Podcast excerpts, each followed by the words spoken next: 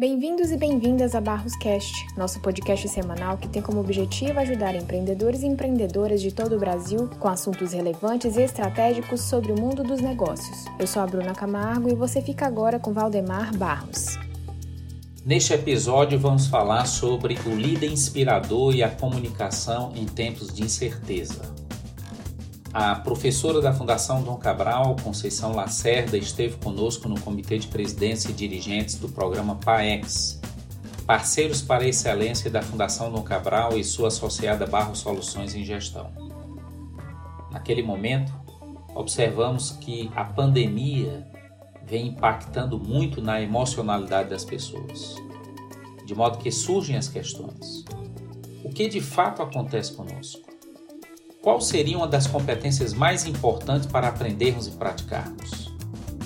Era 18 de março de 2020. A professora Conceição Lacerda estava em sala de aula no campus da Fundação Dom Cabral em Nova Lima, Minas Gerais. Várias pessoas precisavam sair mais cedo e viajar para suas cidades de origem e viveriam um período de isolamento social em função da pandemia global. Os 15 dias seguintes foram angustiantes. A vida das pessoas foi angustiante. As pessoas ficaram morrendo de medo de adoecer e de morrer. Para alguns, a angústia vinha de ficar confinados em seus lares. Para outros, de não poder compartilhar os trabalhos de forma presencial. Ainda outros se ressentiam da presença das lideranças, deixando as pessoas sem o norte, ser um ritual que proporcionasse a comunicação transparente e sentido claro de direção. O fato é que as pessoas não foram preparadas para esse momento e se perguntaram: o que vai acontecer comigo? O que vai acontecer com a minha organização? E passaram a lidar com mudanças drásticas, com maiores incertezas quanto ao futuro e suas consequências as necessidades do momento exigiram de desenvolver novas habilidades e novas competências.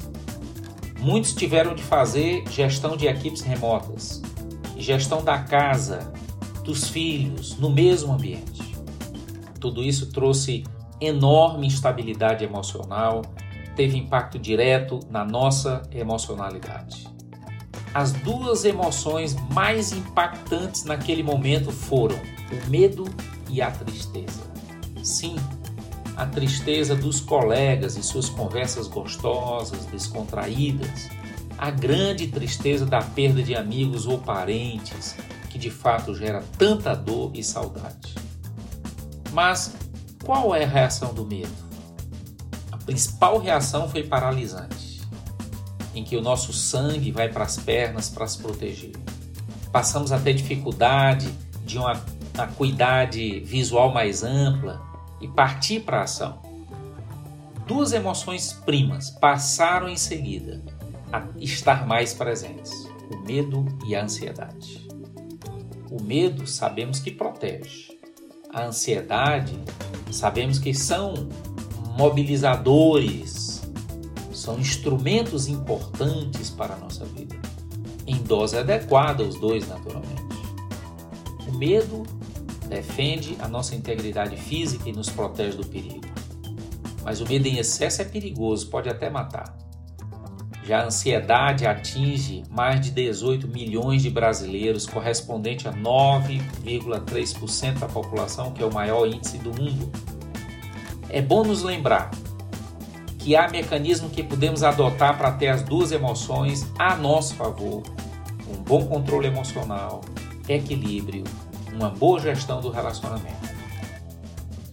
Por outro lado, a tristeza da introspecção está paradoxalmente ajudando a fazer conexão com o que vale, com os nossos valores, com os nossos princípios, está ajudando a primeiro entender como a gente está funcionando para fazer gestão. E essas reflexões estão mudando o comportamento das pessoas, dos consumidores, o nível de consciência passou a estar muito maior, de valorizar o humano passou a estar maior. E uma das habilidades mais desafiadoras e importantes para praticarmos é a empatia, que envolve entender e lidar com as reações emocionais dos outros e se colocar no seu lugar. Precisamos colocar os holofotes sobre a equipe. Para construir relacionamentos, precisa ter humanidade. Para ter humanidade, precisa ter empatia. Para ter empatia, precisa prestar atenção e ter compaixão. Compaixão é a virtude importante para fazer o bem, para agir humanamente. Sabemos que o remédio bom é aquele que trata bem. Isso nos ajuda a criar formas de perceber o outro. E uma pessoa de pouca compaixão pode ficar uma pessoa indiferente.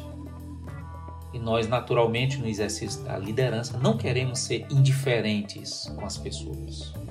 Lembre-se, na cognição eu entendo, na emoção eu sinto. Devemos então nos perguntar: qual o meu desejo genuíno de diminuir a dor do outro? Funciona assim. A pessoa percebe que eu quero ajudar você, que tem um genuíno interesse em resolver as suas dores e dificuldades. É aí onde entra em cena a liderança inspiradora, que é ressonante, a sua fala e proposta ecoa, faz conexão, se conecta com o outro, tem chamado que faz com que as pessoas compreendam que o que estão fazendo é para uma causa maior, para um propósito claramente definido. Significa também não exercer uma liderança dissonante, como se doesse nos nossos ouvidos, assim como um músico quando desafina e não toca bem. Onde aí tem desconexão, tem ruptura. E aí passa pela desconfiança, descrédito, raiva, indignação, rancor. E que responsabilidade a liderança tem para a devida, a adequada comunicação tão importante? Ora, nós sabemos que, pelo desconhecimento do que vai acontecer, o processo de comunicação se torna crucial para as lideranças. Transparente. O fato é que comunicar é difícil. Você sabia que o líder passa de 50% a 80% do seu tempo se comunicando com pessoas?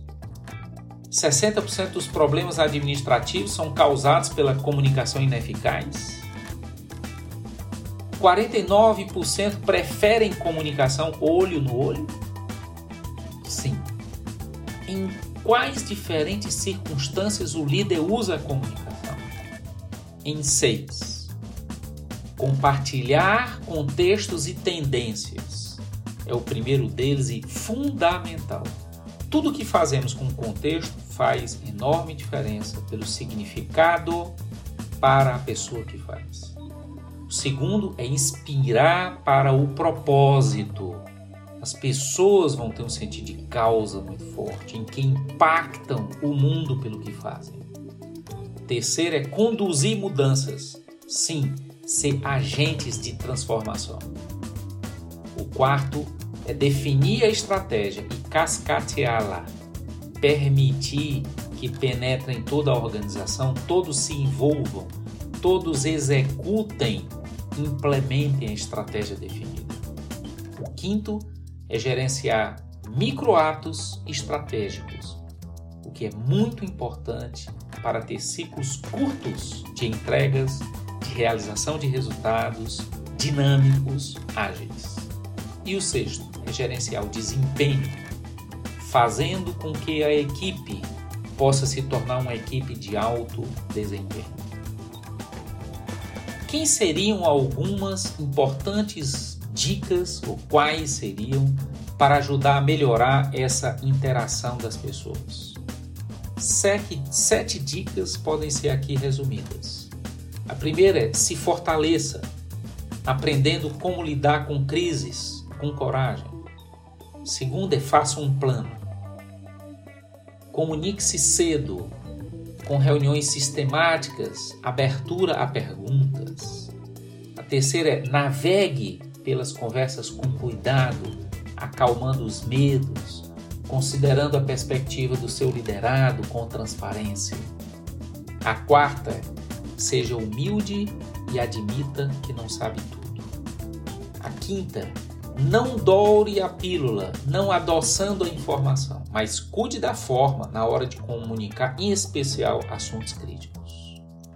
A sexta, procure inspirar, usando linguagem estimulante e entusiasmo, ao tempo em que reconhece que haverá momentos difíceis pela frente. E finalmente, a sétima dica é use linguagem simples, direta e curta. Quanto mais claro e conciso for, maior a chance de transmitir sua mensagem com efetividade e persuadir as pessoas. O fato é que, como dizia Peter Drucker, um bom líder faz com que homens comuns façam coisas incomuns. Estamos agora em um período ímpar na história da humanidade. Um período importante para se demonstrar coisas incomuns por pessoas comuns, de mostrar empatia e firmeza de propósito, atitude de servir e humildade intelectual. O que você acha de ser um líder inspirador? Que engaja, que catalisa as capacidades inovadoras para as transformações geradoras de resultados e crescimento empresarial com resiliência. Muito obrigado pela oportunidade. Por hoje encerro e até o próximo episódio.